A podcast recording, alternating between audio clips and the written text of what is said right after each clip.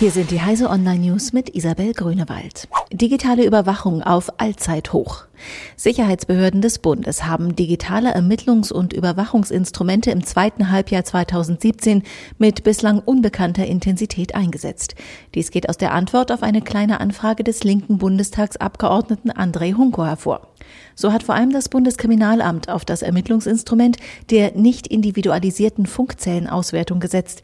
Ihre Zahl stieg von 149 im ersten auf 376 im zweiten Halbjahr. Drei Jahre zuvor hatte das BKA nur zehnmal Funkzellen ausgewertet. Geschwindigkeit und beschleunigte Vernetzung als Gefahr.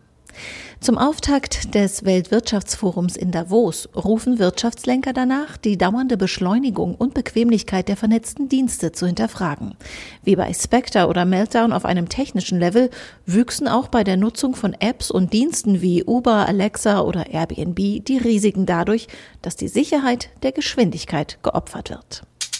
Unfallforscher warnen vor Risiken des teilautomatisierten Fahrens. Wenn Autos erst einmal vollautomatisch fahren, scheidet der Mensch als Unfallursache aus, hoffen Optimisten. Doch solange der Fahrer beim teilautomatisierten Fahren hin und wieder eingreifen muss, steige das Unfallrisiko, warnen Unfallforscher zum Auftakt des 56. Verkehrsgerichtstags. Nach dem derzeitigen Stand müssten Fahrer in der Lage sein, innerhalb von vier Sekunden die vollständige Kontrolle über das Fahrzeug zu übernehmen. Studien zeigen allerdings, dass dazu mindestens zwölf Sekunden nötig sind. In der Zeit dazwischen bestehe größte Unfallgefahr.